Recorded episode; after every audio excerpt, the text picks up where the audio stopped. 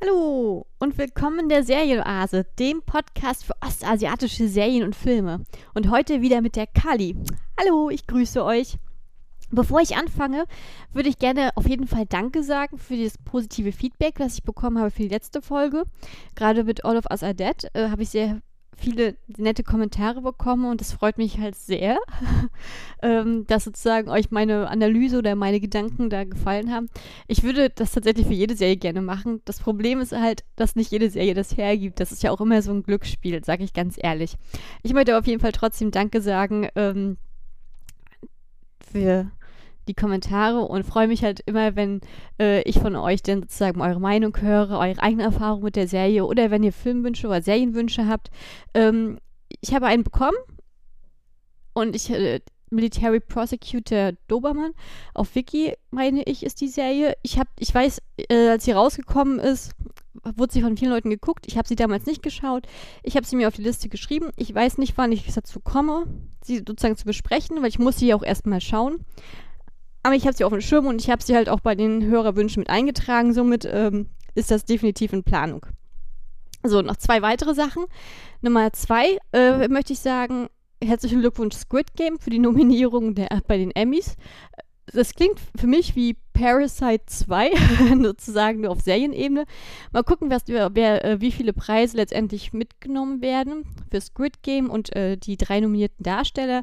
Ich drücke allen die Daumen. Ich freue mich ja immer, wenn im äh, Westen sozusagen asiatische Produktionen auch wirklich ihre, ja, ihre ihren Stellenwert sozusagen behaupten können und äh, auch mal äh, den, die, die, andere, die andere Seite der Industrie beeinflussen. So, zum Thema Netflix nochmal zwei Sachen. Äh, ich, äh, nur eine kleine Ankündigung, was ich quasi spontan gesehen hatte vorhin. Äh, Anfang August kommen zwei neue K-Dramas. Nummer eins, Forecasting Love and Weather. Das wird um den 2. August wahrscheinlich erscheinen in Deutschland. Ist mit Song Kang und Park Min Young eine, eine schöne Romanze. Ich habe persönlich äh, gemischte Kommentare bisher gehört von meinen internationalen Freunden, die die Serie schon gesehen haben. Äh, ich habe sie selbst auch noch nicht gesehen und bin gespannt, was dabei rumkommt. Und äh, ein sehr, sehr positives Feedback ist sozusagen für die zweite Serie, die um den 8. August rauskommen wird. Äh, 2521 die Serie hat tatsächlich einen Riesenhype ausgelöst, als sie ursprünglich im Februar erschienen ist. Ich weiß nicht, warum Netflix immer länger braucht, sozusagen zum Rausbringen. Ich vermute mal, das liegt an den Untertiteln. Äh, hat auf jeden Fall den Hauptrollen den Nam Joo-yuk und Kim Terry. Nam Joo-yuk dürfte der eine oder andere kennen aus Startup. würde ich jetzt mal spontan sagen. Ähm, nur, dass ihr schon mal das auf dem Schirm habt, dass die beiden Kate Warm auf uns zukommen werden. Dann habe ich das nämlich auch äh, angekündigt. Ich hoffe, dass ihr sozusagen nach meinen letzten beiden Folgen, wo ich mein Versprechen eingehalten habe, euch Netflix-Serien vorzustellen, beziehungsweise äh, K-Dramas vorzustellen, die auf Netflix verfügbar sind und auch eine zweite Staffel Aussicht haben, minus Juvenile Justice, wo es noch nicht raus ist, ähm, dadurch habt ihr sozusagen diesen ganzen K-Drama-Rausch mitbekommen und ich hoffe, euch, ich habe euch wieder erneut damit infiziert und ihr seid voll gehypt und äh, voll motiviert, weiter in diese Materie einzusteigen. Und ich habe gedacht, damit man auch mal ein bisschen Abwechslung hat und ich auch mal, mal den Titel Ostasiatische Serien-Podcast verteidigen kann, ähm, werde ich heute alles daran setzen, euren Horizont zu erweitern und ein bisschen die Fühler nach Süden auszustrecken. Und zwar habe ich in den vergangenen Jahren ja immer wieder mal betont, dass neben Korea Taiwan mein absolutes Serienland ist. Und es kommt halt auch nicht von ungefähr. Ich liebe taiwanesische Serien. Und der Sprung von K-Dram zu T-Dram ist jetzt kein gravierender tatsächlich, äh, bietet sich halt tatsächlich an. Und als Anlass dessen ist sozusagen die aktuelle Serie Regrets in Life äh, eine taiwanesische Serie, die auch auf Netflix sozusagen wöchenweise gerade ausgestrahlt wird und die ich gerade absolut verschlinge aktuell und euch empfehlen kann. Ähm, habe ich mir gedacht, wenn ich jetzt dadurch, dass ich jetzt wieder total gehypt bin für taiwanesische Serien, muss ich das auf euch übertragen und habe mir dann gedacht, ach, dann mache ich mir eine Doppelfolge. Äh, heute werde ich euch sozusagen ähm, einmal kurz mal ein paar Updates zu Big Bang geben. Das geht aber wirklich äh, flott, weil nicht so viel sozusagen passiert ist. Dann werde ich euch einen kleinen Überblick geben über die taiwanesische Serienlandschaft und ein paar Fakten, die ihr vielleicht nicht unbedingt so auf, äh, präsent habt. Und dann werde ich euch die drei Serien vorstellen. Love at 17, Meet Me at 1006 und In a Good Way. Alle drei Serien sozusagen sind jetzt nicht heute chronologisch, wie sie herausgekommen sind, präsentiert. Das liegt einfach daran, weil ich sie sozusagen, das waren die allerersten drei Serien, die ich gesehen habe in der gleichen Reihenfolge. Und da mich dieses Genre und Taiwanese so infiziert haben, habe ich gedacht, nehme ich euch mit auf diesen genau diesen gleichen Einstiegsweg. Und wenn, ich bin ja nur ein Mensch, ich gucke ja wirklich sehr viel international und probiere halt immer wieder neue Länder aus, weil ich auch kulturell äh, sehr interessiert bin, an, an neuen Kulturen, äh, an anderen Gegebenheiten, an Umständen, an Interpretationen, um, um, Umgang mit Materien. Und ich finde äh, das immer wieder spannend, äh, sozusagen da richtig einzutauchen. Und Taiwan ist zum Beispiel ein Land, das hat es mir unglaublich leicht gemacht, damals einzutauchen. Ich bin halt relativ spät dahin gekommen. Ich glaube, äh, vor fünf Jahren tatsächlich. Und ich bin halt immer dankbar, dass halt Netflix, auch wenn es nicht die größte Auswahl hat, aber trotzdem immer noch taiwanesische Serien halt immer anbietet und äh, auch die verschiedensten Genres sozusagen anbietet. Und ich bin halt durch Netflix zu taiwanesischen Serien selbst gekommen habe mich selber mit der taiwanesischen Medienkultur vorher gar nicht so großartig auseinandergesetzt, höchstens mal den einen oder anderen Film gesehen, äh, die Band Fahrenheit gehört, falls ihr die noch kennt, eine ganz alte K-Pop-Band, äh, ähm, T-Pop-Band sozusagen. Die gibt es aber auch nicht mehr, das ist schon ein paar Jahre her tatsächlich, aber das waren so meine eigenen Berührungspunkte mit Taiwan vorher und hatte auch relativ später hingeschaut. Ähm, heute ist es auf jeden Fall der Vorteil Nummer eins, dass ich euch komplett drei komplett unterschiedliche Genres anbieten kann. Und Nummer zwei, die einzige Parallele ist der Hauptdarsteller, das ist nämlich Legoli. Legoli ist einer meiner absoluten Lieblingsdarsteller tatsächlich, Baujahr 86, ähm, sehr cool, sehr, sehr natürlicher ähm, Darsteller von seiner Art her, der halt sehr, sehr viele äh, Charaktere sehr überzeugend und entspannt darstellen kann, dass sie halt auch immer sehr ähm, greifbar vor einen wirken. Das mag ich an ihm halt unglaublich gerne. Äh, die Tatsache, dass ich heute sozusagen ein Legolis-Special per se mache, war überhaupt nicht geplant. Das hat sich eher zufällig ergeben.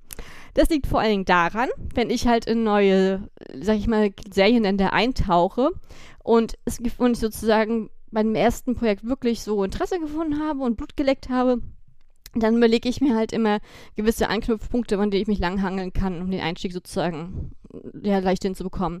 Und das, sind dann, das kann sozusagen Jahresproduktion sein, das kann ein bestimmtes Genre sein, das kann, äh, können Darsteller sein, äh, bestimmte Themen oder Tropes. Und tatsächlich in diesem Fall, bei Taiwan war es tatsächlich, dass ich mich den, den Darstellern angehangelt habe und das war halt Legoli.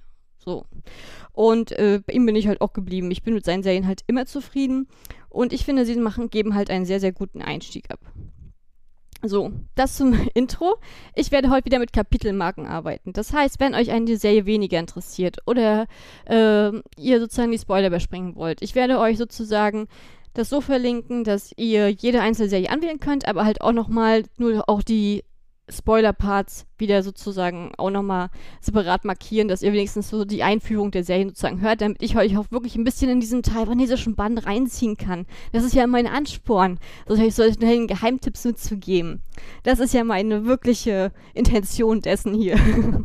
so, das ist auf jeden Fall der Plan für heute. Ähm, ich kann euch sagen, weil es wieder eine Doppelfolge ist, wie angekündigt, nächste Woche, also in der nächsten Folge, spreche ich auch wieder über taiwanesische Serien. Da, da stelle ich euch drei Serien vor, die meiner Ansicht nach die besten taiwanesischen Serien der letzten Jahre sozusagen sind und ich finde auch absolute muss man gesehen haben, Wert haben. Also wirklich sehr, sehr starke Serien, die wirklich auf dem Niveau von K-Drama mithalten können und die mein Herz sofort erobert haben.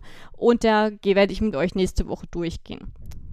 Heute kommt sozusagen mein Einstieg und ich kann euch aber wirklich sagen, dass alle drei Serien, mit denen ich heute sprechen werde, äh, auch mir sehr am Herzen liegen. Einmal aus nostal nostalgischem Wert, aber vor allen Dingen auch, weil ähm, ich so einen Spaß hatte und so gehypt war bei jeder einzelnen Serie, die ich euch heute vorstellen werde. Und das möchte ich euch einfach nicht vorenthalten, sage ich euch ganz ehrlich. So, das mit dem Gesagten kommen wir erstmal zum ersten Unterpunkt. Was macht eigentlich Big Bang? Und da gibt es tatsächlich wie, nicht so viel Neues zu erzählen.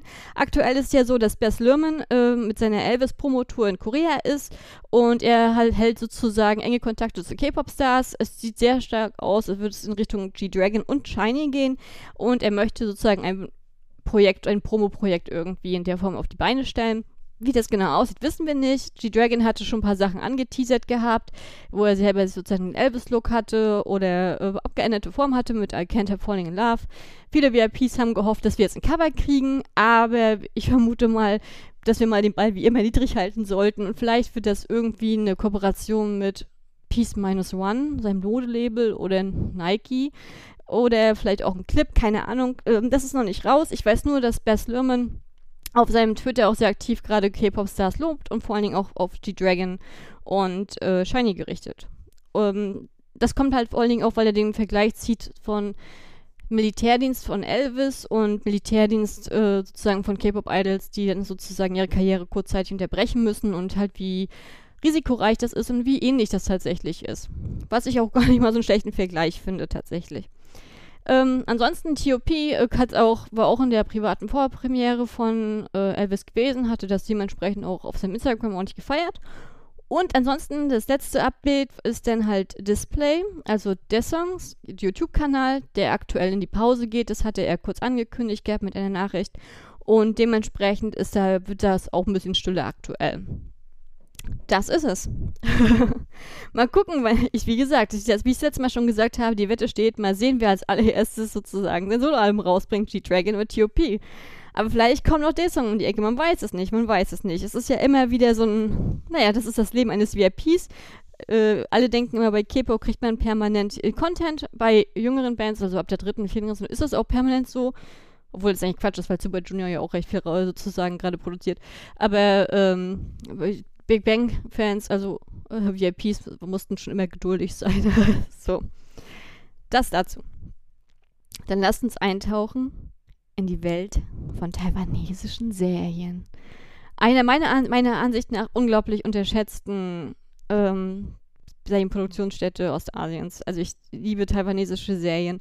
Und äh, was man zu ihnen sagen kann, ist, dass sie in der Regel halt so zwischen 10 und 40 Folgen lang sind, auch eine Lauflänge haben von 60 bis 90 Minuten, je nachdem, das kommt auch halt mit drauf an. Ein wichtiges Charakteristikum muss einfach sein, dass sie halt wirklich in Taiwan selbst produziert sind und ein taiwanesisches Produktionsteam selbst um sich rum haben.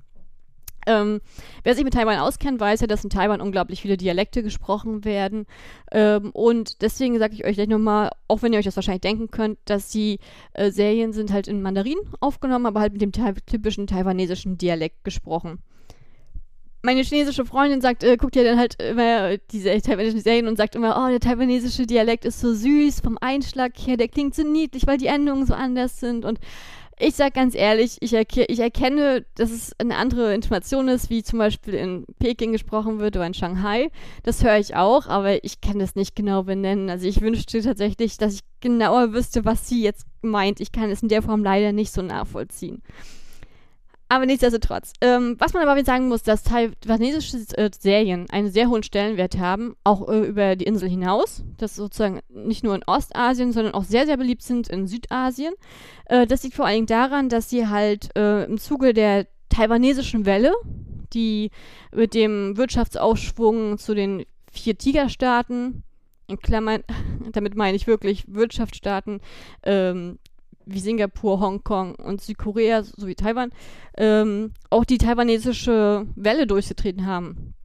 Deswegen denke ich jetzt wahrscheinlich auch gerade so, oh, japanische Welle kenne ich, ich kenne koreanische Welle mit Hallyu. Ach, taiwanesische Welle gibt es auch? Ja, gibt es tatsächlich. Und äh, die, hat sich, die lässt sich auch wunderbar mit Korea vergleichen, weil sie halt genauso mit dieser Popularität sich sozusagen in den Bereichen Musik, Serien, Film, Schauspieler tatsächlich komplett manifestiert hat und äh, relativ schnell zu einem großen Erfolg geführt hat. Also ich glaube, dass der, ich glaube, der große Durchbruch war 2001 mit Meteor Garden, der taiwanesischen Serie, äh, mit Jerry Yune damals in der Hauptrolle, ähm, die bis heute auch in der K-Drama-Gemeinde unglaublich angesehen ist. Also ich, ich glaube, also die taiwanesische Serie war auch sozusagen die allererste, das allererste asiatische Land gewesen, dass äh, Hanayori Dango, also den japanischen Manga, sozusagen produziert hatte als Serie. Und das war so erfolgreich damals gewesen, dass es halt komplett neue Trends kreiert hat. Und äh, vor allen Dingen, ich hatte zum Beispiel eine Statistik gefunden, dass allein Meteor Garden äh, auf den Philippinen alleine hatte zu seinem Zeitpunkt ihrer Ausstrahlung 10 Millionen Zuschauer täglich allein nur in Manila.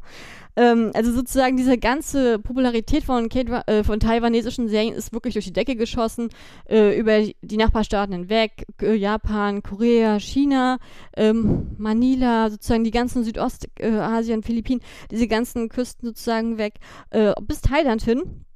Und hält sich so bis heute auch der, äh, sozusagen sehr stark. Also meine philippinischen Freundinnen haben mir auch erzählt, dass bis früher war es auch noch so gewesen, dass gewisse Sendeplätze im öffentlichen Fernsehen waren halt immer Hollywood-Filme oder Hollywood-Produktionen sozusagen vorbehalten. Und so Anfang der 2000er, durch die, im Zuge der taiwanesischen Welle, hat sich das so ein bisschen gewandelt, dass halt für diese Sendeplätze sehr viel, deutlich von taiwanesischen ja, Produktionen ersetzt worden sind. Und das hält sich in vielen Sendern sozusagen noch bis heute. Aber durch die Meteorgarden hat auf jeden Fall nicht nur den Einfluss gehabt, dass es sozusagen gezeigt hat, dass Taiwan ein gutes Serien produzieren kann, sondern es hat auch sozusagen einen Einfluss gehabt, dass dieses Subgenre Idol Drama kre kreiert hat. Also das bis heute kann man sozusagen die taiwanesischen Serien eigentlich in zwei Bereiche unterteilen. Einmal Idol-Dramen, äh, das sind sozusagen die meisten, weil halt viele Schauspieler auch gleichzeitig Sänger sind in, in, Thailand, äh, Quatsch, in Taiwan. Und dann halt die klassischen, die einfachen Dramen, äh, die halt in andere Richtungen schießen. Was auch Meteorgan hat auf jeden Fall damals auch gezeigt durch seine Darstellung, dass halt gerade bei jungen Frauen äh, das gut kommt, ankommt, wenn eine emanzipierte Darstellung von Frauen ist, auch vielleicht ein bisschen äh, Erotik dabei ist und vor allen Dingen bei den Männern halt die sexualisierte männliche Darstellung, die sich ja bis heute auch sehr stark auch in der K-Pop-Idol und vor allem K-Drama-Kultur sozusagen widerspiegelt, mit den, das Spiel mit dem Aussehen und den Looks und das hat sozusagen auch teilweise sehr starken Einfluss gehabt von Taiwan. Ähm, und an dieser Stelle muss ich reingrätschen und auch sagen, damit ihr nicht jetzt irgendwie falsche Gedanken kommt. Es ist tatsächlich so, wenn man halt ostasiatische Serien guckt, dass ähm, man feststellt, dass viele kleine Merkmale ähnlich sind, dass sozusagen viele sich gegenseitig inspirieren, aber trotzdem hat jedes Land halt also sozusagen seinen typischen eigenen Stil.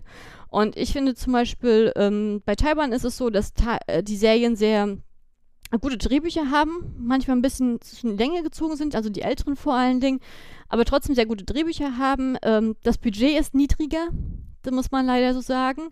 Aber der Vorteil ist, im Gegensatz zum Beispiel zum Festland China, dass sie halt keine staatliche Zensur haben, keine staatliche Einschränkung, keine Kontrolle. Sie können halt die Themen be sozusagen bedienen, die sie machen möchten und sind da halt komplett frei äh, für alle möglichen Themen. Und das merkt man, merkt da halt einen riesengroßen Unterschied. Und das ist halt gerade, wenn man moderne Serien zum Beispiel guckt, moderne Serien in China und moderne Serien in Taiwan, das ist halt wie Tag und Nacht, das ist halt wie ein extrem konservativer gegen einen sehr progressiven Staat. Das ist halt ähm, ganz, ganz eigener Stil, das ist ganz anders. Und deswegen ist halt gerade von der Sprung von K-Drama, was ich am Anfang gesagt habe, zu taiwanesischen Serien unglaublich leicht, äh, weil sich ja sehr viele Stilmittel auch wiederfinden was da zum Beispiel auch ist, ähnlich wie bei koreanischen Serien, ist halt äh, der Aufbau von Serien, dass halt meistens ein tragischer Gehälter ist oder eine tragische Hauptfigur ist, die halt einen gewissen Leidensweg äh, durchmachen muss, halt auch einen negativen Hintergrund hat, aus den verschiedensten Gründen. Man hat oft Romantik mit eingearbeitet, auch öfter mal Dreiecksbeziehungen ist ein Klassiker da.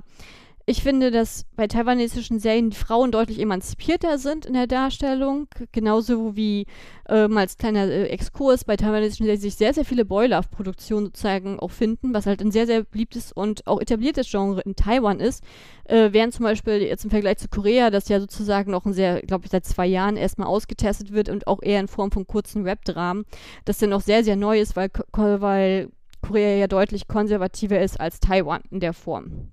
Das liegt auch vor allem daran, dass auch durch die politische Öffnung und die Demokratisierung und die Entscheidungen der letzten Jahre hat sich halt in Taiwan unglaublich viel getan, äh, dass ich den Eindruck habe, dass Taiwan eigentlich das progressivste Land von der Politik allein in, in Asien ist. Einfach so das einzige Land, was gleichgeschlechtliche Ehe sozusagen als erstes eingeführt hat, als erste Land, was sehr, sehr starken Fokus auf Umweltschutz und Klimapolitik legt, ähm, sehr ähm, sehr frei ist, auch in der Meinungsäußerung. Also es ist halt schon schade, äh, dass manche Regierungen, inklusive unserer, aufgrund von Wirtschaftsinteressen mit China halt äh, Taiwan nicht als ein anerkennen. Ähm, Taiwan, das wäre es wäre halt sehr, sehr schade, äh, wenn man Taiwan den Riegel vorschieben würde, weil es eigentlich ein Land ist, an dem man sich wirklich orientieren kann und äh, das finde ich, möchte ich an dieser Stelle auch nochmal hervorheben, dass die Besonderheit von Taiwan, weil ich habe wirklich Respekt davor. Ich, ich folge auch einigen Politikern in Taiwan äh, und ich finde halt,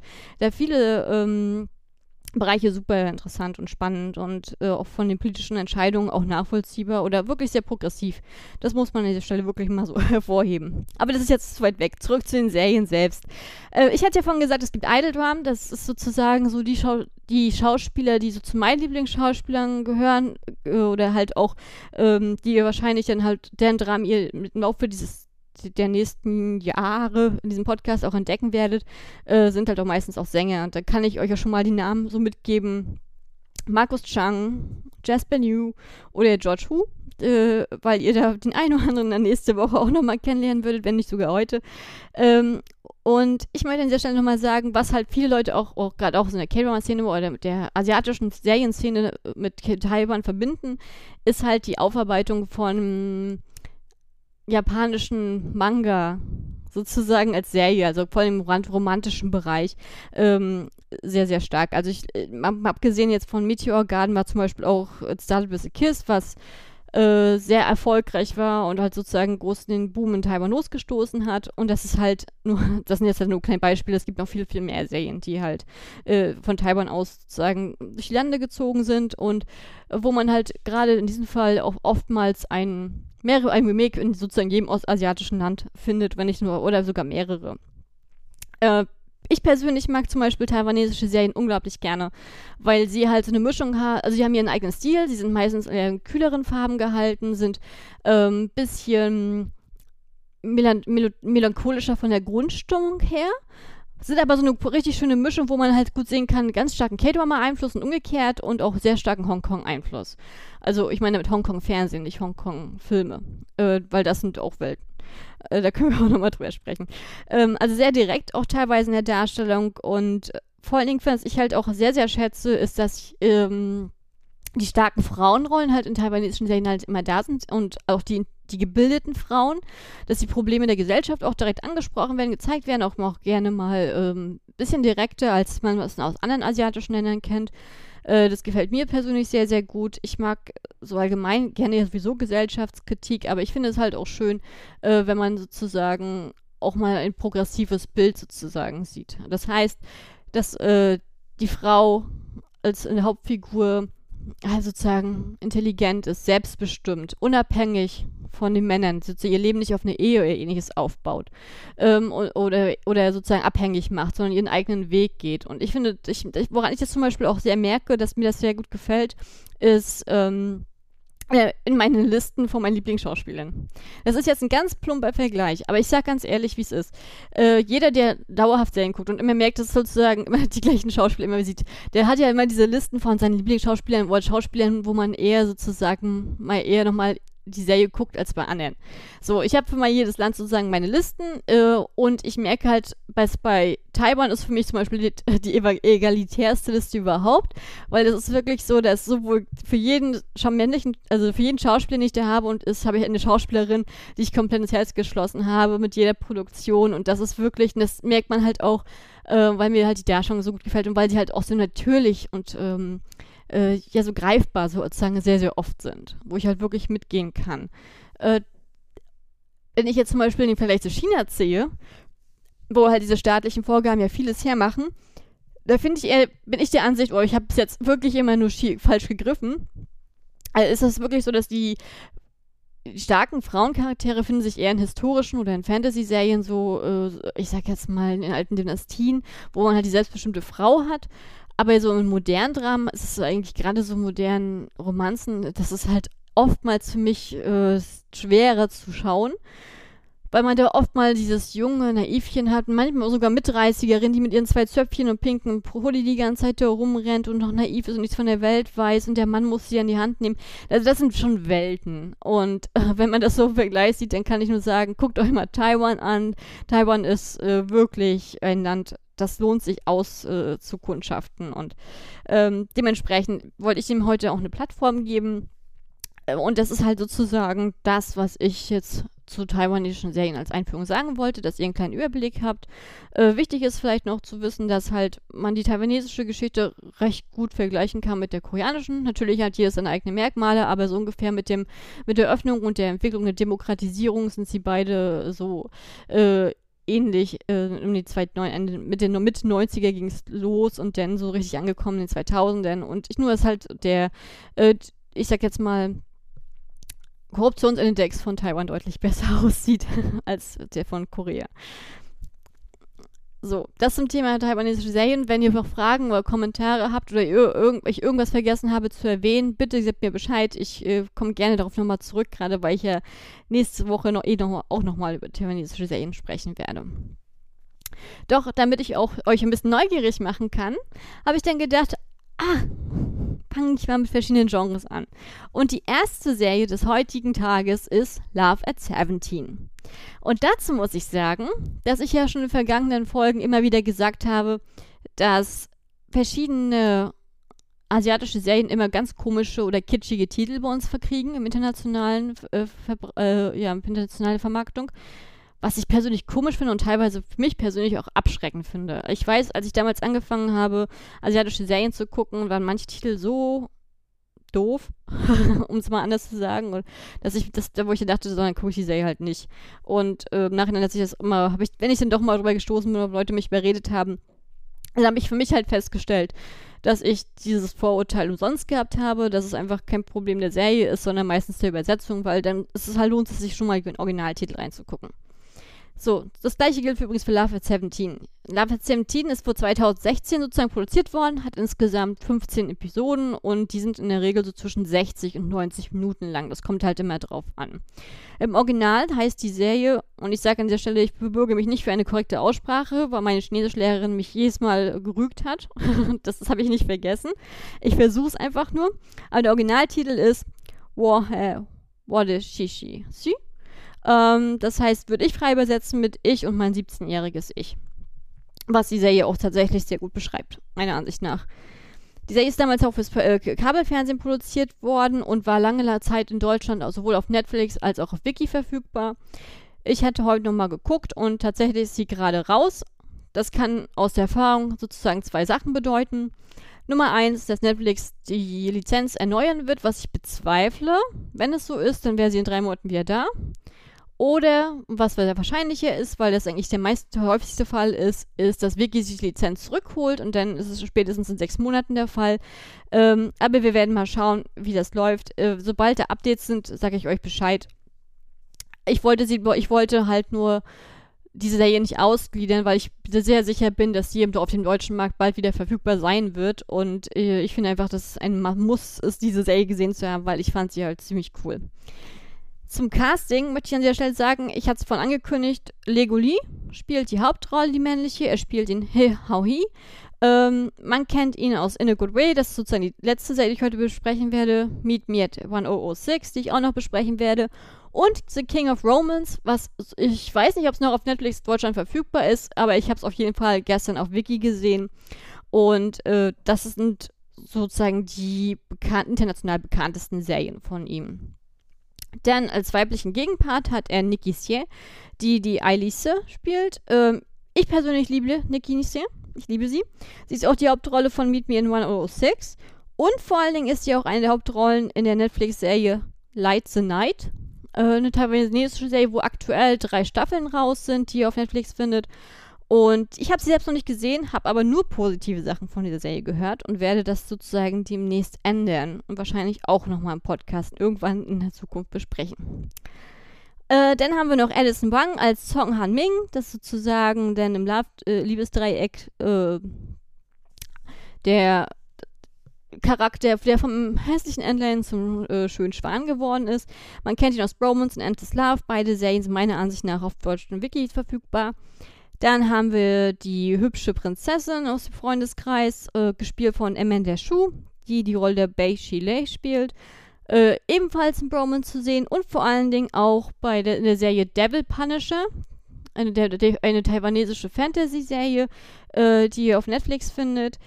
Ich habe sie selbst noch nicht gesehen, aber meine Mutter hat sie in einer Tour gebinged und war super begeistert und gehypt für diese Show. Dementsprechend werde ich sie euch jetzt guten Gewissens weiterempfehlen. Und in der letzten Rolle haben wir dann auch sozusagen Alina Sheng, die die Lin Xiaofan spielt. Äh, ich kannte sie damals als Hauptrolle in Line Pride tatsächlich, eine Serie, die auch sehr, sehr lange auf Netflix Deutschland verfügbar war und deren Lizenz jetzt aktuell wieder zu Wiki zurückgegangen ist. Und dann haben wir noch Single Ladies J äh, Senior, da spielt sie mit. Ich, ich hoffe, ich täusche mich jetzt nicht, aber ich meine, dass in der Vergangenheit damals Kate mir erzählte, dass sie die Serie gesehen hat und sie hat sich totgelacht und fand sie brillant und mir immer wieder gesagt hat, ich soll diese Serie gucken und dementsprechend, wenn ich hoffe, wenn ich sie nicht verwechsel, empfehle ich euch diese Serie jetzt sozusagen, weil Kate es damals gesagt hat. Und wenn Kate gerade zuhört, ja, liebe Grüße, Maus. So. Das ist so eine Rahmenbedingung. Und jetzt ist halt die Frage, worum geht es? Gerade bei dem Titel Love at 17 ich habe zum Beispiel damals äh, erwartet gehabt, dass die Serie so eine richtig fluffige kleine Romanze wird, so eine Liebeskomödie vielleicht. Ähm, wollte damals auch nichts sozusagen Tiefes gucken, weil so eher in der Stimmung für etwas Leichtes und musste dann feststellen, dass die Beschreibung und der Titel nicht unbedingt zu dem, zu dem Inhalt passen. Dementsprechend ganz vorurteilsfrei, worum geht's? Ähm, und zwar unsere Hauptdarstellerin Alice ist sozusagen Forschungsleiterin in einem Biotechnologiekonzern. Ähm, sie ist sehr, sehr kalt, sehr ähm, unnahbar dargestellt, streng, wirklich Einzelgängerin. Also ihre Kollegen reden hinter ihrem Rücken als Rob Roboter oder Maschine, weil sie so verglichen wird. Sie erscheint wirklich so wie so ein Geist die ganze Zeit. Und als der Konzern sozusagen in Probleme, äh, leichte Probleme gerät, heuern sie sozusagen den Star-Krisenmanager aus Hongkong an. Und das ist He Hao Di. Und Hiaoi, das ist dann sozusagen gespielt von äh, Legoli, kommt dann halt in diese Firma und stellt dann fest, dass er auf einmal Alice wieder sieht. Was nämlich keiner weiß, ist, dass die beiden halt Schulfreunde waren, 13 Jahre zuvor. Und auch sehr, sozusagen sich in dieser Zeit sehr, sehr nahe gestanden haben, bevor dann der Kontakt abgebrochen ist.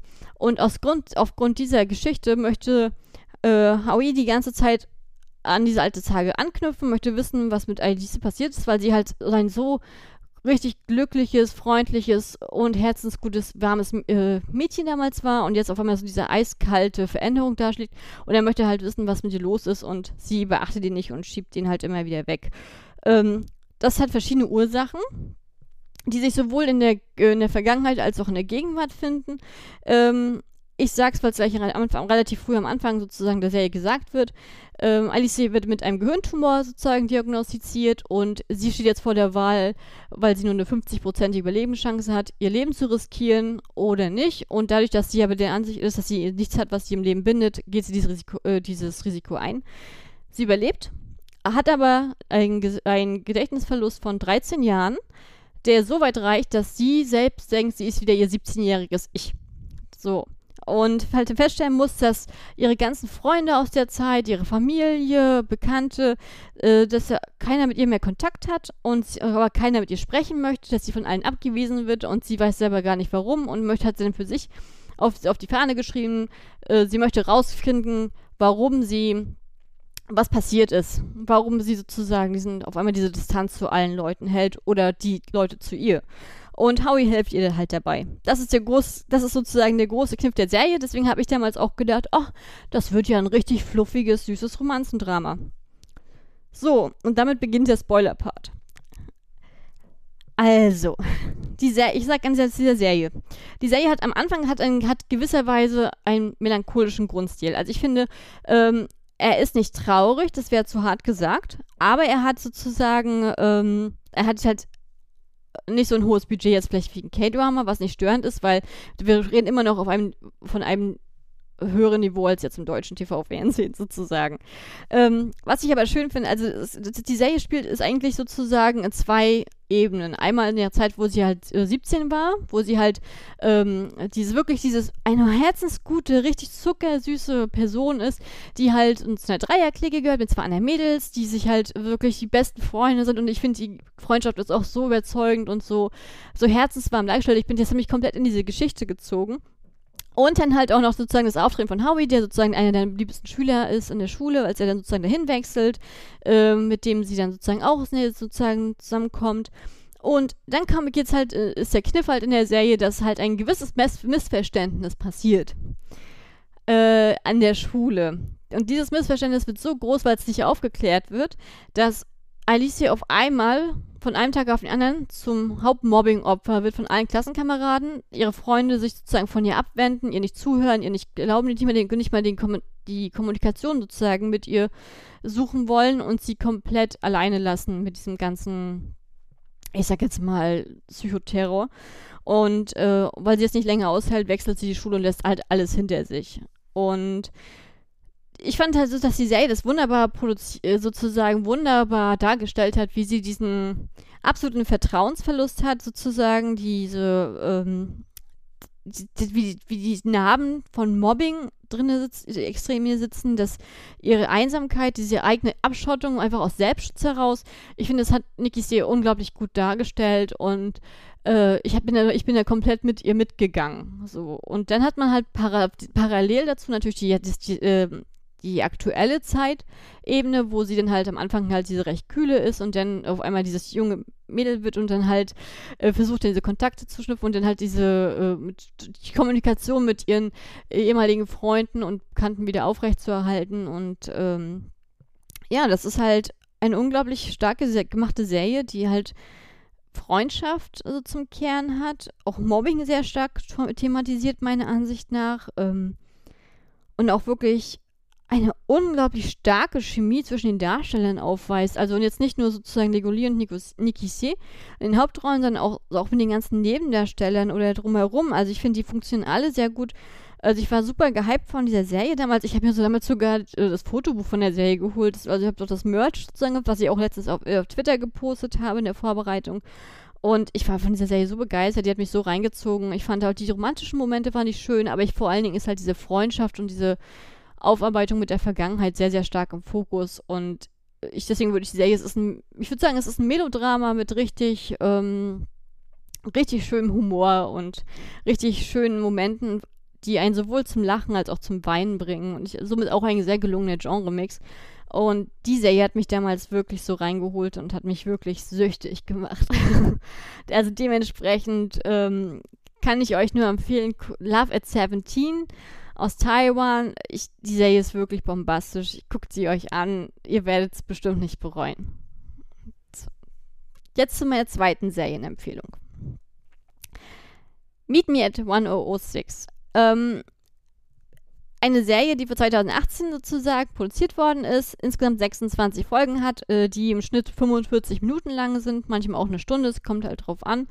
Ähm, der Originaltitel ist I Ling Ling Lu de Fonke ähm, was halt frei übersetzt ist der Mieter von, äh, von 1006, sag ich jetzt mal liebevoll. Ähm, die Serie ist eine perfekte Mischung aus Fantasy, leichter Romanze, aber vor allen Dingen richtig schön Krimi. Und ich bin ja ein Krimi-Mäkler, weil dadurch, dass ich halt so viel gesehen habe, recht viele Sachen immer recht schnell durchschaue. Aber bei der Serie habe ich richtig mitgefiebert. Das war schon richtig gut gemacht. War schön geschrieben. Und ich war nicht die Einzige, die so mitgefiebert hat, weil diese Serie ist ein Riesenerfolg geworden, als sie rausgekommen ist. Äh, allein auf Aishi Taiwan ist sie 10 Millionen Mal gestreamt worden in der ersten Woche und hat bis, hält bis heute den Rekord äh, auf dem Streaming-Portal der zweiterfolgreichsten Serie äh, Zeiten. So. Und das bringt, bringt mich nämlich zu dem Aussa äh, Aussage, wo kann ich die Serie streamen? Und ich sag euch an dieser Stelle, die Serie ist aktuell nur auf iQIYI zu streamen. Nirgends anders. Das werdet ihr bestimmt sagen, oh, ich habe iQIYI nicht, das ist nicht mein Streamingdienst, habe ich noch nie gehört. Also ich sag euch dazu folgendes. iQIYI ist ein, ist vor allem ist ein Serien- und Film-Streaming-Portal, ähm, das vor, hauptsächlich man äh, chinesischsprachige Ko äh, Content sozusagen produ produziert und veröffentlicht. Es, sie haben auch eigene Produktionen in K-Drum, auch, auch jetzt sind sie auch in den thailändischen Markt eingestiegen. Also da gibt es auch verschiedene andere Sachen zu entdecken, auch junge bis alte Filme. Also ich finde, ich bin ein großer Fan von ICE aus verschiedenen Gründen. Nummer eins, ICE Singapur ist auch in Deutschland sozusagen abonnierbar. Äh, der Vorteil ist, dass ihr die ersten vier Folgen könnt ihr komplett kostenlos einfach gucken und einfach schauen, ob euch die Serie gefällt. Und wenn euch IGE allgemein gefällt, ist das Abo auch nicht teuer. Das bewegt sich im 5-Euro-Rahmen, wenn überhaupt. Ich habe aber durch aber auch gesehen, dass auch, auch wenn ihr es auf YouTube suchen solltet, dass auch jemand da die Serie hochgeladen hat mit englischen Untertiteln. Äh, von daher könnt, wer, könntet ihr sozusagen auch da fündig werden ist halt eine Eigenproduktion aus dem Hause IGE. Und ich finde, was ich zum Beispiel an, der, an dem Streamingdienst unglaublich mag, ist, dass die Dramen in Echtzeit ausgestrahlt werden. Das heißt, wenn eine Serie, eine aktuelle Serie in, so in China ausgestrahlt wird, gleichzeitig wird es bei mir auch in Deutschland ausgestrahlt und ich habe dann am Anfang zwar erstmal ähm, automatische Untertitel, die immer sehr gut sind für dieses Verhältnis, muss ich ehrlich sagen, äh, und dann halt später von manuell nochmal von Hand von professionellen Übersetzern angepasst werden. Aber ich bin halt total glücklich, weil ich finde, das ist für mich sozusagen in der Zuverlässigkeit der perfekte Streamingdienst. Und äh, gerade weil die halt auch einige Taiwan-Dramen haben, das ist mir sowieso noch näher ans Herz gewachsen. So, einfach nur so als, als Thema. Aktuell ist es wirklich nur IGE und das ist schon ein Riesenfortschritt, weil die Serie war halt jahrelang äh, wirklich aus Deutschland verschwunden und jetzt haben wir wieder einen Streamingdienst. Und ich kann sie euch einfach nur empfehlen, weil Meet Me at 106 ist sogar noch einen Ticken besser als Love at 17. Was das Hauptcast angeht, ich hatte schon gesagt, Legoli und Nicky C spielen wieder beide die Hauptrollen. Äh, dieses Mal ist Legoli in der Rolle des Erf äh, dieses ehemals erfolgreichen Staranwalts Kiss Sandu. Und ihm gegenübergestellt ist halt Nicky C in der Rolle der jungen Journalistin Cheng Jilla. Ähm, als dritte Person im Bunde ist Ken Xie, in der Rolle von Mu Siming, einem Staatsanwalt. Äh, Ken Xie mag der eine kennen als Ehemann von Alice Cole, die eine wichtige Rolle nächste Woche spielen wird in, mein, äh, in meinen Serienbesprechungen. Aber vor allen Dingen könnte man in der einen oder anderen schon mal gesehen haben bei Attention Love oder Back to Home, weil beide Serien auch lange auf dem deutschen Netflix verfügbar waren und auch auf dem deutschen Wiki immer noch sind. Und dann halt noch ein wichtiger Nebencharakter ist Greg Sue in der Rolle von äh, Solo June. Den Namen dürfte der eine oder andere schon kennen, weil, jetzt, weil ich ihn schon mal in der Vergangenheit als einen meiner Lieblingsdarsteller dargestellt habe. Aber halt auch, weil er einer der Hauptcharakteren und elementarsten Charaktere äh, des taiwanesischen Films A Sun ist, den Max und ich vor zwei oder drei Jahren besprochen haben. Und äh, daher dürfte man ihn kennen. Ich glaube, auch der wichtigste Punkt, wo man ihn herkennen könnte, ist auch Someday or One Day aktuell. Oder vor allen Dingen auch, weil er gerade im chinesischen Remake von More Than Blue auch den, die Hauptrolle in dem Film spielen wird. Aber der, der ist halt noch nicht raus, es kommt halt alles noch. Das zum Thema Cast. Und jetzt halt die Frage, warum ist Kali so begeistert? Warum bin ich so begeistert? Und ich muss euch sagen, weil ich einfach finde, dass das ein perfekter Genre-Mix ist und ich finde die Serie einfach so klasse gemacht und auch die Chemie wieder mit den Darstellern und die Dialoge und ich finde, das ist eine Serie, wo da greift alles so perfekt ineinander und es macht einfach nur Spaß und kennt ihr das, wenn ihr eine Serie anfangt und dann denkt, ach, äh, noch eine Folge, noch eine Folge, noch eine Folge und auf einmal habt ihr die Serie durch? Das ist so eine Serie, weil ihr nicht aufhören könnt. Auch mit dem ganzen Krimi-Content, mit dem Fantasy-Content, das ist alles nicht gemacht. Es ist auch eine richtig schön perfekte Misch Mischung wieder zwischen Humor und ein bisschen Tragik und dann auch viel Mystery so drinne und äh, ich finde es einfach toll. So, äh, und zwar geht's nämlich, geht die Serie nämlich damit los, dass ähm, Leo Lee als der erfolgreiche Staranwalt Kil Senju in einem Mordprozess sozusagen seine Mandante vertritt und während dieses Mordprozesses, der unglaublich medienwirksam ist, kommt raus, dass einige Beweise, die er vorgelegt hat, gefälscht waren. Und das führt dazu, dass er nicht nur seine Lizenz und seinen Ruf verliert, sondern auch jegliche finanzielle Absicherung und äh, sozusagen in Ungnade fällt, äh, was ihn dazu verleitet, dass er halt auch sozusagen aus seinem Star, aus, aus seinem großen Apartment umziehen muss in so ein kleines, ja, eine kleine Wohnung, ähm, ja, am Stadtrand. Und als er sozusagen dann da wohnt, weiß er halt auch nicht, was er mit seinem Leben anfangen soll am Anfang. Und dann stellt er auf einmal fest, dass sich ganz komische Sachen, also ganz komische, ja, wie soll ich das darstellen, sehr komische Ereignisse jeden Tag zwischen 22.06 Uhr und 22.52 Uhr erachten, äh, sozusagen ereignen. Und das liegt vor allem daran, weil in dieser Zeit verfließen die Zeitzonen von vier Monaten zuvor und seine Zeitzone und die vorherige Mieterin, das ist dann äh, Cheng Jile, äh, ist sozusagen dann gleichzeitig mit ihm, dass die sich das Apartment in diesem Moment teilen. Am Anfang denkt ihr, also am Anfang denkt ihr, das ist halt eine Geistergeschichte äh, oder was. Also, können, also am Anfang halt, es gibt sehr, sehr viele humoristische und wirklich sehr, sehr lustige Momente, die halt ähm, diese Serie voranbringen und dann halt auch wirklich ähm, ach, sehr, ist wirklich top, also on spot sind. Und der Punkt ist, dass die auf jeden Fall feststellen, dass sie beide halt am Leben sind, aber halt verschiedene Zeitzonen, sie sich auch nicht einordnen können, was für ein Phänomen das ist. Aber sie finden relativ schnell heraus, dass der, dass der Mordfall also der ihn sozusagen entehrt hat, noch nicht stattgefunden haben, aber dass das Opfer sozusagen ein Freund ist von unserer jungen Journalistin. Und so tun sich die beiden dann zusammen, um halt zu ermitteln, was, äh, wie der Mord zustande kommen konnte und vor allen Dingen, um ihn zu verhindern, damit halt ähm, aus verschiedenen Motivationen heraus, einmal für, äh, für Kirsten Yu, er möchte natürlich seine Karriere zurückhaben und wieder sein altes Leben wieder aufnehmen und gleichzeitig haben wir dann ähm, Cheng Jile, die dann halt sagt, okay, ich möchte sozusagen meinen Freund retten und den ganzen Komplott auf die Spur kommen. Und am Ende ist es natürlich, sollte man es auch anders meinen, ist es sozusagen da viel mehr dahinter, als man wirklich ursprünglich angenommen hat. Und das ist ein wirklicher Spaß, diese ganzen Mysterien aufzudecken, diese ganzen Charaktere kennenzulernen, mitzuraten ähm, und wirklich diesen Krimi so richtig zu erleben. Und vor allen Dingen hast, hat man natürlich in der Rande auch diese Romanze, die halt nicht so aufdringlich ist. Also auch Männer können diese Serie ohne Probleme gucken, ohne dass sie denken, das ist jetzt zu schmulzig. Ähm, und da sind wirklich ein paar richtig schöne, süße Momente drin. Und ich finde halt, wie gesagt, dass Lego Lee und Nikki See zusammen vor der Kamera sind einfach eine Top-Besetzung. Ich, ich finde, ich wünschte mir, ich, ich möchte gerne nochmal so ein Drama haben. Das finde ich einfach fantastisch. Ich habe mich auch schon gefreut, dass wir zwei gekriegt haben, tatsächlich.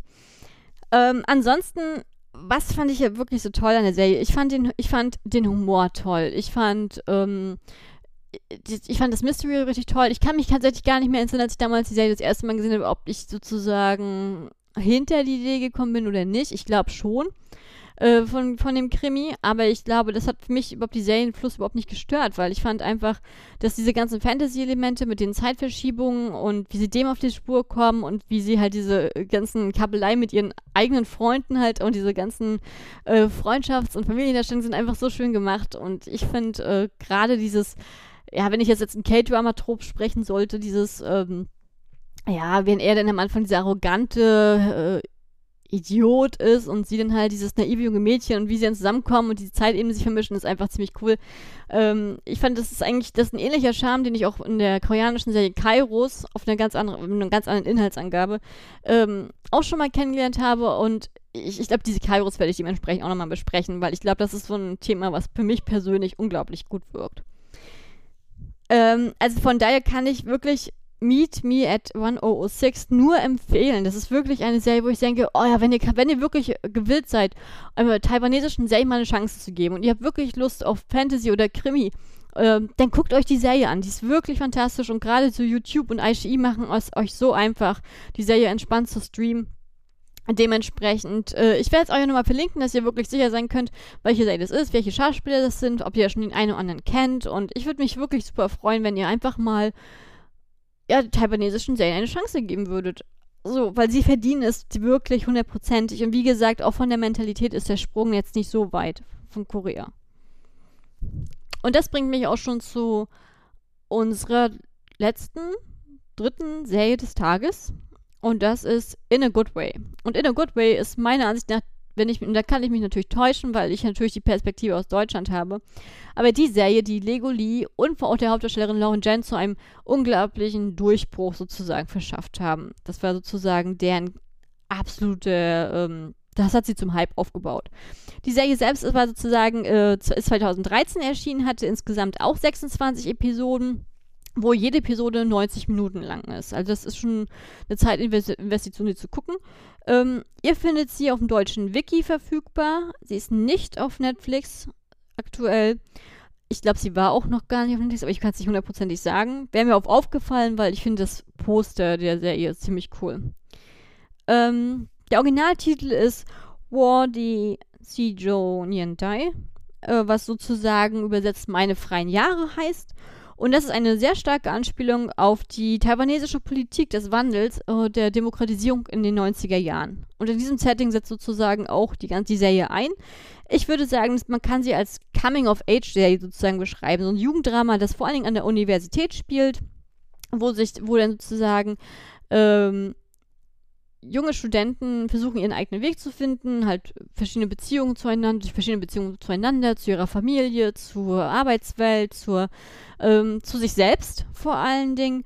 Und da steht vor allen Dingen auch der politische Wandel sehr, sehr stark im Hintergrund oder begünstigt das, weil das sozusagen die erste Generation ist, die in einer in einer freien Gesellschaft, in einer freien demokratischen Gesellschaft sozusagen aufwächst, während halt die vorherigen Generationen halt die durch diesen Druck, ähnlich wie es halt auch in Korea ist, halt eine sehr starken ähm, Zensur auf, sozusagen gelebt haben und immer mit Angst und Schrecken äh, vor, naja, vor, vor ähm, Sanktionen durch den Staat, wenn man halt anders denken war oder, aufgeflogen ist, dass man vielleicht andere politische Haltung hat.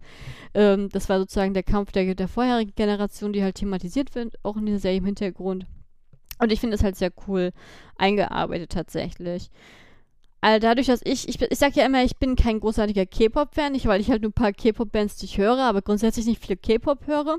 Aber was ich sage, ich bin absolut auf jeden Fall ein Mando-Pop-Fan. Oder Mando-Pop, Mando R&B und Man Mando-Hip-Hop. Ich, äh, ich habe so viele Lieblingskünstler aus äh, China und ähm, Taiwan, Hongkong, die ich unglaublich gerne höre. Und, das, und deswegen ist mir bei In a Good Way vor allem der Soundtrack aufgefallen, der einfach bombastisch ist.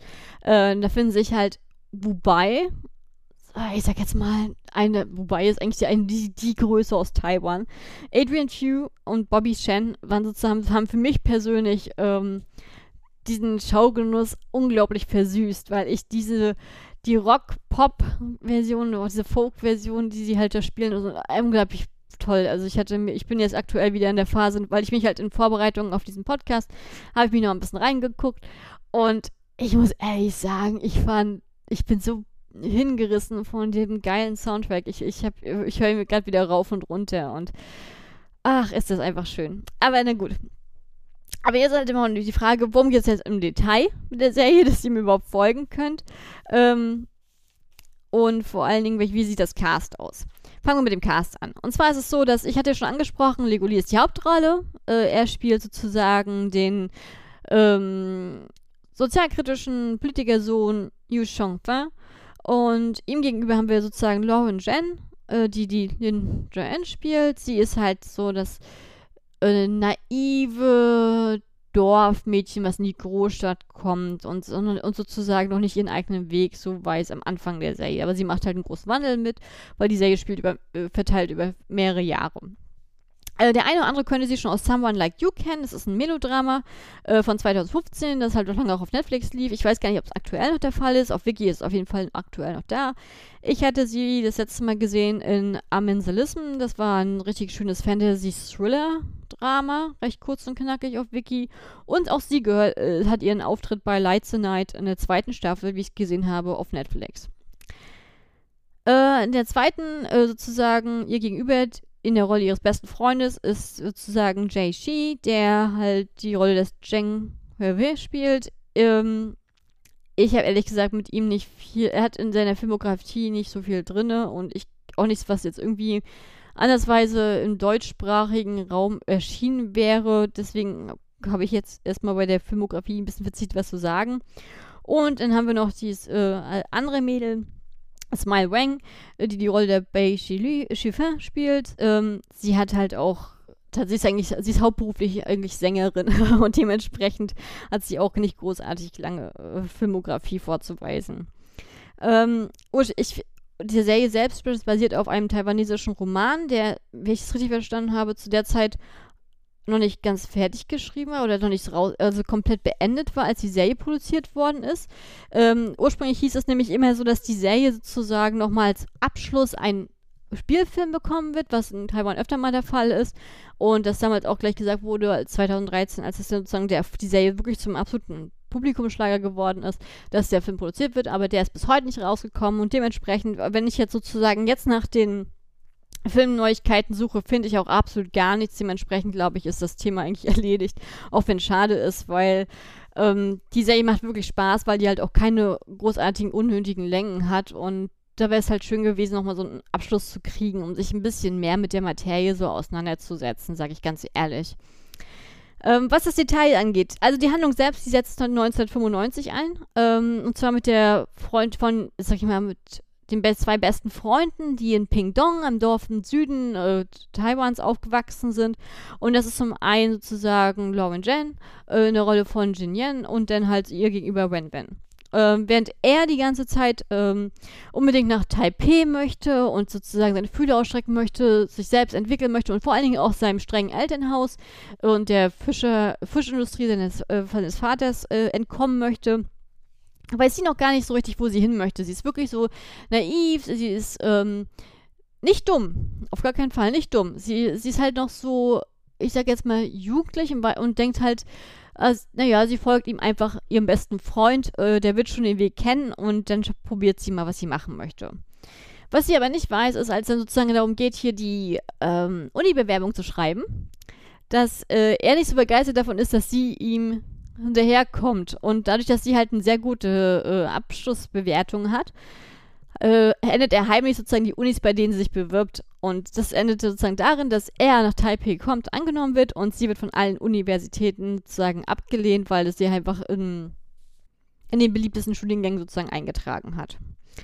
Ähm, sozusagen äh, zurück in Pingdong zurückgelassen, äh, fällt ihr halt sozusagen die Decke auf dem Kopf. Sie möchte sozusagen für, für die Wiederholungsprüfung lernen und beschließt dann kurzerhand spontan einfach äh, ihrem besten Freund nach Taipei zu folgen, wo auch ihre Eltern sozusagen wohnen und dann halt ähm, sich dort weiter auf die Prüfung vorzubereiten dadurch, dass man, wenn sie am Anfang aber sozusagen bis äh, links liegen lässt und er sozusagen mit ja, seinen Freunden um durch die Gegend zieht, ist es tatsächlich so, dass sie dann halt durch Zufall den beliebtesten Studenten der Universität kennenlernt. Wie soll es auch anders sein? Und das ist natürlich Legoli äh, Chanfin, äh, der ihr ein bisschen aushilft und ihr den erstmal den Weg in Taipei erleichtert. Und das ist eigentlich so die Grundprämisse, dass man halt die Charaktere sich kennenlernt und dann geht halt sozusagen jeder Charakter geht in dieser Serie halt seinen eigenen Weg, entwickelt sich auf eigene Art weiter, legt die Prioritäten anders und letztendlich ist dieser Fokus der Serie ähm, wirklich dieses Erwachsenwerden die Interaktion, die Freundschaft zwischen den Gruppen, äh, der soziale Hintergrund, die Karrierechancen, der politische Einfluss, gerade sozusagen in der Rolle äh, von Legoli, der halt als Politikersohn komplett in die Machenschaften des Vaters sozusagen integriert ist und der ihm halt auch teilweise und immer wieder vor Augen hält, dass er halt keine Freiheit hat, sondern sozusagen die Uni-Jahre sind seine Freijahre der Freiheit, danach kann der Vater wieder bestimmen, was mit seinem Leben ist. Und das ist halt so ein gewisser äh, die Serie ist halt eine gewisse Auseinandersetzung in der Hinsicht mit der eigenen historischen Vergangenheit und äh, sozusagen eine, eine Lobeshymne an die politische Öffnung und Demokratisierung, die auch heute, also sozusagen die Taiwan heutzutage halt komplett ausmacht. Ähm, ich habe diese Serie rausgesucht, weil ich habe sie ganz ehrlich, das ist die eine Serie, die ich halt lange, lange auf die weite Bank geschoben habe, die mir aber von, so vielen Leuten empfohlen worden ist. Und ich dachte, das ist dann halt sozusagen meine Backup-Serie, wenn ich das Gefühl habe, dass die aktuellen Serien, die halt sozusagen ausgestrahlt werden, nicht so meinen Geschmack treffen, was zum Beispiel aktuell so der Fall ist, ähm, dann brauche ich eine Serie, wo ich sicher sein kann, oh, die wird mir gefallen und die macht mir den Spaß. Und da habe ich dann halt immer gedacht, das ist in a good way, weil mir langsam auch die Legoli-Dramen ausgehen. Und es, ich, ja, auch, und Lauren Jen auch unglaublich mag, das darf ich nicht vergessen zu sagen, weil die finde ich auch ganz toll. Ähm, ich finde die Serie, dadurch, dass sie halt auch sehr hoch, sie wird halt sehr innig geliebt, die Serie, und hat halt einen sehr hohen Stand, vor allen Dingen halt auch, weil sie sehr progressiv erscheint. Und der Leitthema dieser Serie ist eigentlich das Wort Freiheit. Freiheit in persönlichen Interaktionen, Freiheit im politischen Rahmen, Freiheit in der Bildung, Freiheit in der Politik äh, Freiheit der, im Umgang mit der eigenen Geschichte. Es ist halt Freiheit ist das Thema von Anfang bis Ende. Und das finde ich halt ein sehr, sehr interessantes Konzept. Vor allen Dingen ähm, auch mit den einzelnen Charakteren. Ich persönlich fand es äh, sehr cool, diese Vater-Sohn-Dynamik sozusagen zu entdecken, weil ich halt am Anfang dachte, so, äh, gerade bei Legolis Vatercharakter, dass er so der typische böse Vater ist, wie man ihn auch aus K-Drama kennt, was aber nicht so wirklich ist, weil er so viele Grauzonen hat, äh, dass er wirklich ähm, sehr, sehr spannend ist zu entdecken. Und die Serie spielt, ich weiß gar nicht, welchem Jahr sie endet, aber zum Beispiel, die, 95 geht sie ja los und 97, äh, das ist ja dann auch in die Zeit, wo wir dann auch diese Wirtschaftskrise reingehen, ähm, wo viele Leute sozusagen Geld verlieren, ist es auch gleichzeitig so, also ist es auch so, dass wir dann halt in das Jahr reinkommen, wo Titanic gespielt hat. Und das hat mich persönlich auch, das ist auch im Film thematisiert, in einem Kinobesuch.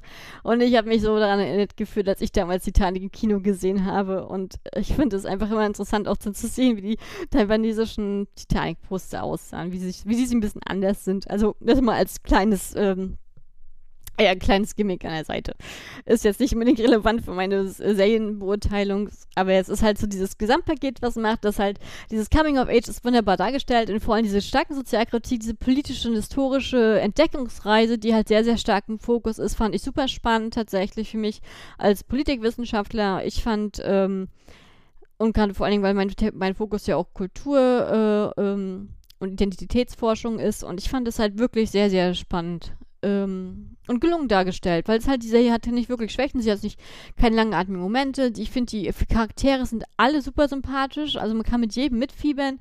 Ich gebe zu, dass ich die Seiten, also die von den Nebencharakteren, diese Dreier-Jungsgruppe manchmal ein bisschen nervig fand, weil ich sie zu naiv fand. Ich habe mich dann echt gefragt, sind Jungs in dem Alter der Pubertät wirklich so? Das hat mich wirklich, hat mir wirklich zu denken gegeben. Aber was ich halt auch sehr schön an der Serie fand, dass die halt wirklich diese Liebe zum Detail so gezeigt haben. Also als Kind der 90er habe ich viele Sachen da wiedererkannt, die ich damals auch hatte. Ich sage ja nur Computer und Tamagotchi. Ähm, oder halt in der Einrichtung, wie diese ganzen Detailarbeiten, die wir damals alles so hatten. Und ich fand, das funktioniert halt echt super gut.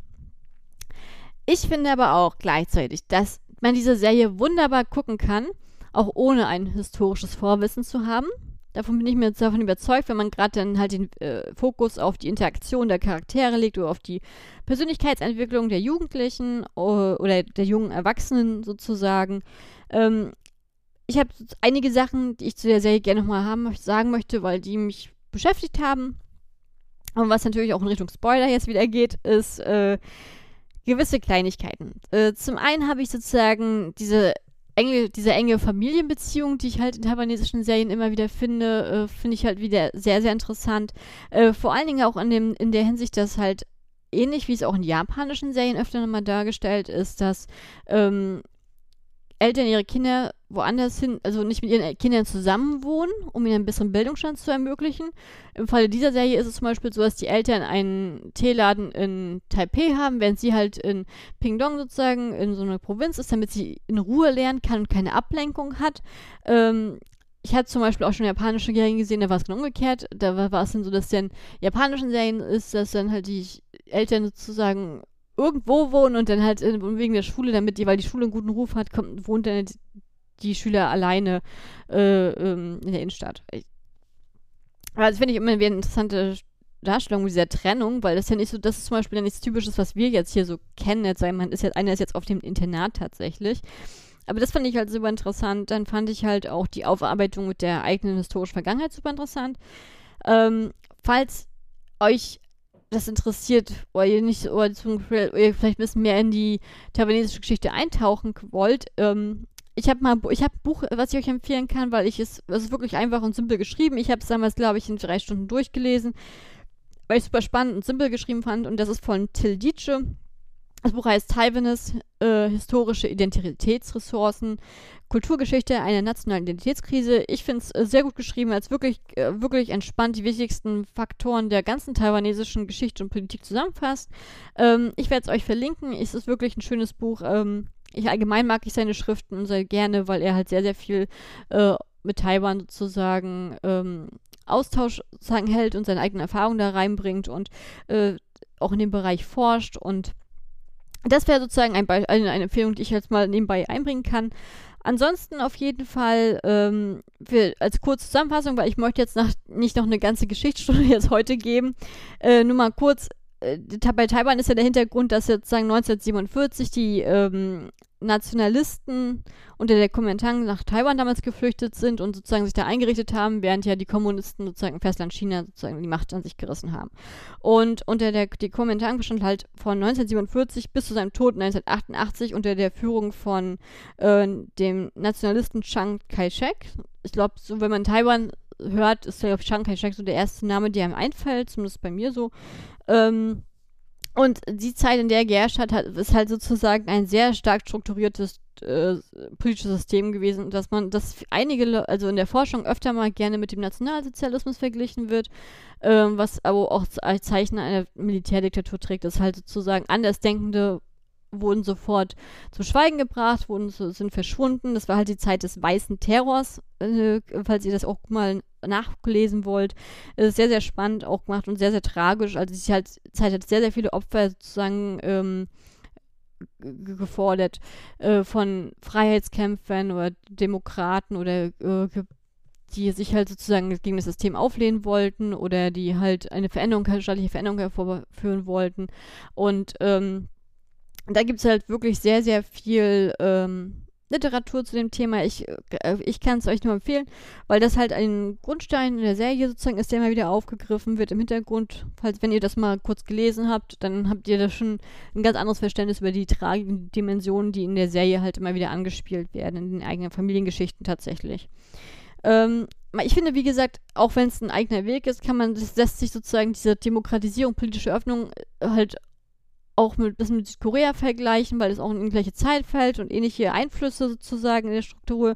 Und gerade in der Serie stellt, sieht man halt sehr, sehr stark diese Demokratisierung und der Wandel der Strukturen ist halt sehr, sehr gut dargestellt. Das heißt, ähm, diese, ich sag jetzt mal, Säuberung der politischen Strukturen oder der äh, elitären Strukturen von Korruption oder ähm, ähm, Monopolansprüchen sozusagen die, das langsame Ankommen der Freiheit der Individuen, das in der Form von Streik und ähm, oder halt Widerstand, sehr stark thematisiert in der Serie. Politischer Widerstand, den ich halt sehr, sehr spannend finde, auch gerade so mit dem, mit der öffentlichen Abmahnung von, dass man halt dieses Bewusstsein da auch sehr stark dargestellt hat, dass man halt ähm, Korruption beseitigen möchte.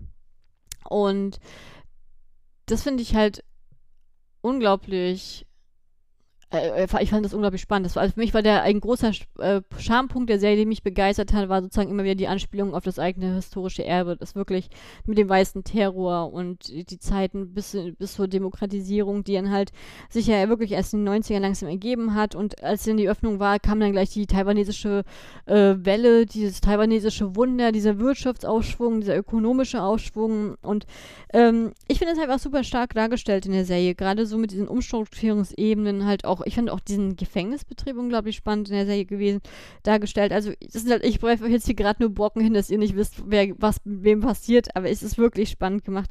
Und halt, es ist immer wieder eine Serie, ist einfach das Thema Freiheit. Das ist einfach der wichtigste Punkt. Und das finde ich, äh, ist wirklich unglaublich sehenswert. Wie gesagt, der Soundtrack ist eine Bombe. Ich finde die Schauspieler alle toll.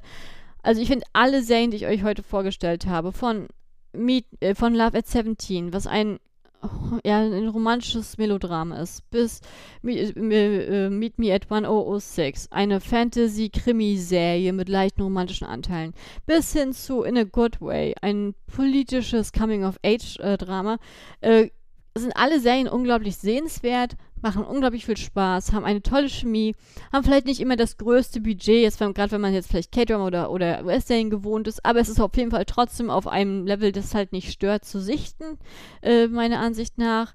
Ich finde, äh, ich finde einfach, dass es ein guter Einstieg war. Für mich hat das, äh, als ich damals angefangen habe, taiwanische Serien zu gucken, war ich so begeistert damals davon wollte dann halt auch mehr haben und habe mich dann auch durchgeguckt. Äh, natürlich ist sozusagen Korea immer noch das Hauptland für mich. Das auch da, hängt auch damit zusammen, dass Südkorea ja auch unglaublich viel produziert.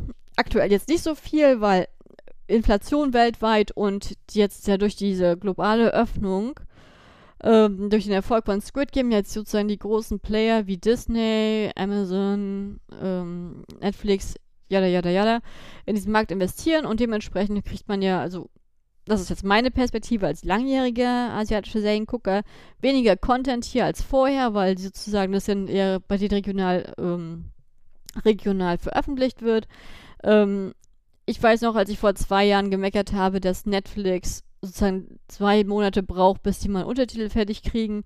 Jetzt sind wir auf dem Niveau angekommen von acht Monaten und oh, es ist, ähm, also ich dadurch, dass ich ein Mensch bin, der jetzt über Jahre gewohnt bin, mit meiner internationalen K-Drama-Community asiatische Serien zu gucken und mich darüber auszutauschen, was unglaublichen Spaß und Reiz ausmacht und gerade auch mit den kulturellen Einflüssen und, und Hintergründen, die wir alle mitbringen, ist es für mich frustrierend, tatsächlich, wenn ich dann halt, wenn alle die Serie gesehen haben und ich diesen Spoiler hinterherläufe und dann versuche ich diesen Spoiler auszuweichen, dann kriege ich sie irgendwann doch mit und dann verliere ich irgendwie die Lust der Serie. Und ich, Disney hat dieses Jahr einfach die, mit, die, mit den Top-Schauspielern den Großteil der Serien produziert, muss man so sagen. Und die Tatsache, dass sie entschlossen haben, aktuell immer noch an den Stand, ähm, sie nur in Korea und in den USA rauszubringen, ist wirklich ein Verschlafen des Trendes. Äh, mal sehen, wann sie sozusagen, wie, mit wie viel Verspätung sie das äh, enden. Ich, ich spiele jetzt tatsächlich gerade mit, mein, mit der Überlegung, mir Disney wieder zu kündigen, weil ich mir ur ursprünglich wegen Snowdrop geholt hatte und ich langsam die Geduld verliere. Und ähm, ja, ich, für mich ist es einfach so, dass ich dann halt mich weiter wieder auf Wiki und ICI besinne. Das sind sozusagen meine Hauptanknüpfpunkte, wo ich halt am meisten Spaß habe. Und Taiwan bietet halt auch sehr viel. Trotzdem muss ich sagen, bin ich bei Netflix zum Beispiel, tut mir leid, ich habe bei Netflix immer so eine Hassliebe. das wird sich wahrscheinlich nie ändern, aber trotzdem muss ich an dieser Stelle nochmal darauf hinweisen, weil ich euch jetzt sozusagen drei taiwanesische Serien näher gebracht habe dass ja aktuell, wie gesagt, Regrets in Life noch ausgestrahlt wird, wochenweise. Und der Kniff bei, äh, natürlich ist in der monatlichen Produktion von taiwanesischen Serien ist deutlich geringer und äh, von der Anzahl als bei südkoreanischen Serien. Das Budget ist ein bisschen niedriger. Aber inhaltlich ist es und Schauspiel schauspielertechnisch ist es definitiv äh, auf einem, auch meiner Ansicht nach, sehr hohen Level. Äh, ich gucke sie immer gerne, aber für mich ist es, ich gucke sie halt eigentlich immer, wenn sie live ausgestrahlt werden. Für mich ist es eine Qual, weil du halt, du kriegst halt nur eine Folge die Woche. Weil wenn du halt jetzt live guckst bei koreanischen Serien, kriegst du ja immer zwei Folgen die Woche dann geht das immer noch so ein bisschen, aber bei, bei Taiwanesischen hast du wirklich nur eine Folge die Woche und das ist schon so eine Sache, hm, das ist besser zu bingen, glaube ich. Nichtsdestotrotz. Also das war auf jeden Fall die Serie und meine Einführung in taiwanesische Serien. Ich äh, würde mich freuen, wenn ich euch ein bisschen für die äh, Materie sozusagen begeistern konnte, dass wenn ihr vielleicht denkt, oh ja, ich möchte die Serie auch mal austesten. Ich habe jetzt heute keine tiefe Analyse mit irgendeiner Serie gemacht, weil ich einfach, euch mal einfach die Serien einfach mal simpel vorstellen konnte und vielleicht mal ein bisschen erzählen, was ich wirklich gut fand.